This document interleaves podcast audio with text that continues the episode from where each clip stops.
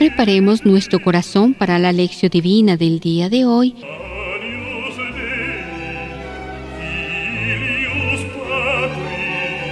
Estamos en el tiempo de Pascua. La lectura de hoy es tomada del evangelista San Juan, capítulo 16, versos del 20 al 23 en su primera parte.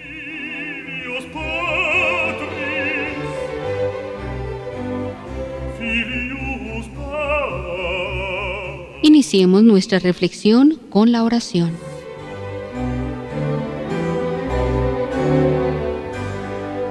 Oh Dios, que por la resurrección de tu Hijo nos has hecho renacer a la vida eterna, levanta nuestros corazones hacia el Salvador, que está sentado a tu derecha, a fin de que cuando venga de nuevo, los que hemos renacido en el bautismo, seamos revestidos de una inmortalidad gloriosa.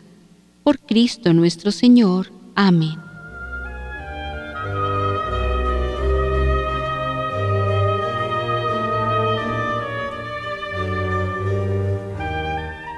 Lectura del Santo Evangelio según San Juan. En verdad, en verdad os digo que lloraréis y os lamentaréis, y el mundo se alegrará. Estaréis tristes, pero vuestra tristeza se convertirá en gozo. La mujer cuando va a dar a luz está triste porque le ha llegado su hora, pero cuando ha dado a luz al niño ya no se acuerda del aprieto por el gozo de que ha nacido un hombre en el mundo.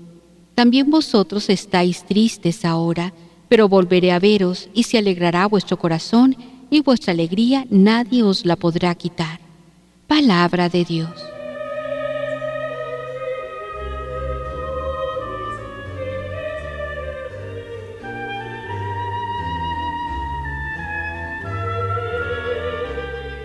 Reflexionemos.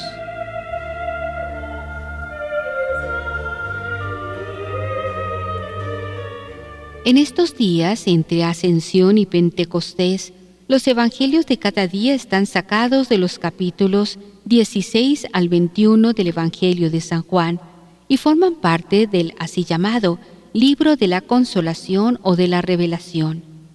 Este libro está subdividido de la siguiente manera.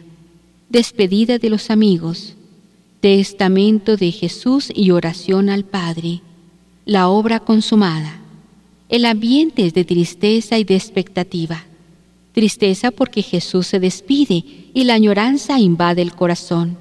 Expectativa porque está llegando la hora de recibir el don prometido del Consolador que hará desaparecer la tristeza y traerá la alegría de la presencia amiga de Jesús en medio de la comunidad.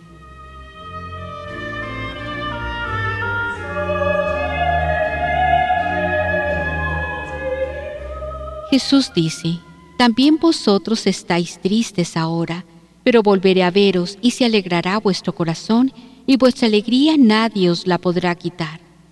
La frecuente alusión a la tristeza y al sufrimiento refleja el ambiente de las comunidades de finales del primer siglo en Asia Menor, para las cuales Juan escribe su Evangelio. Ellas vivían en una situación difícil de persecución y de opresión que era causa de tristeza. Los apóstoles habían enseñado que Jesús volvería pronto, pero la parucía, el retorno glorioso de Jesús, se estaba demorando y la persecución aumentaba. Muchos eran impacientes. ¿Hasta cuándo? Porque una persona solo aguanta una situación de sufrimiento y de persecución cuando sabe que el sufrimiento es camino y condición para la perfecta alegría. Y entonces, aún teniendo la muerte delante de los ojos, la persona aguanta el dolor. Por eso el Evangelio presenta la comparación tan bonita del parto.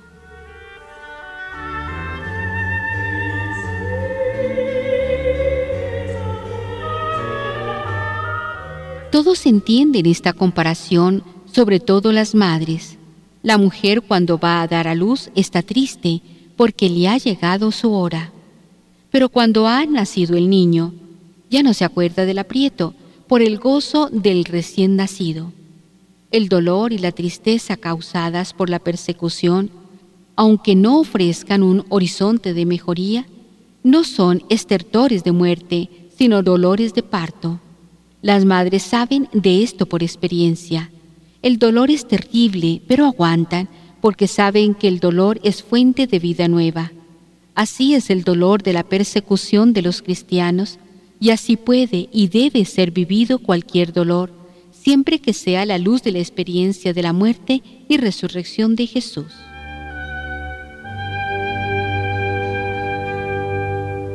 Jesús aplica una comparación.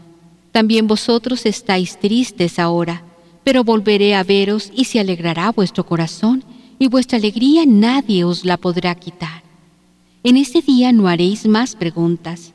Esta es la certeza que anima a las comunidades cansadas y perseguidas de Asia Menor y las hace cantar de alegría en medio de los dolores. Como dice San Juan de la Cruz, en una noche oscura, con ansias y amores inflamada, oh dichosa aventura, salí sin ser notada, estando ya mi casa sosegada.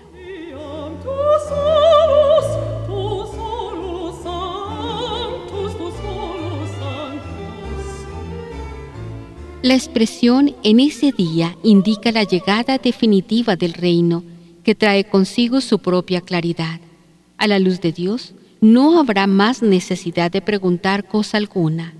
La luz de Dios es la respuesta total y plena a todas las preguntas que pueden nacer de dentro del corazón humano.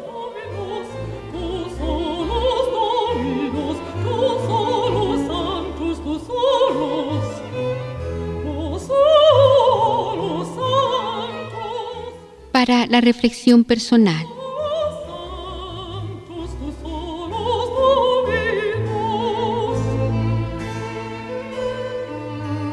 Tristeza y alegría existen juntas en la vida. ¿Cómo acontecen en mi vida?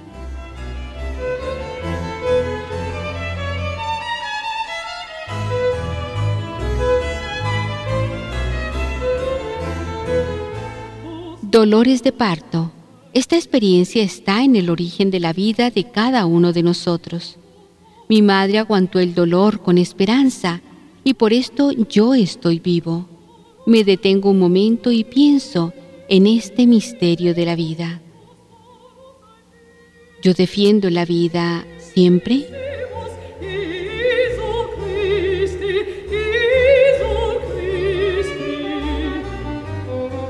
Concluyamos este momento de reflexión con la oración final.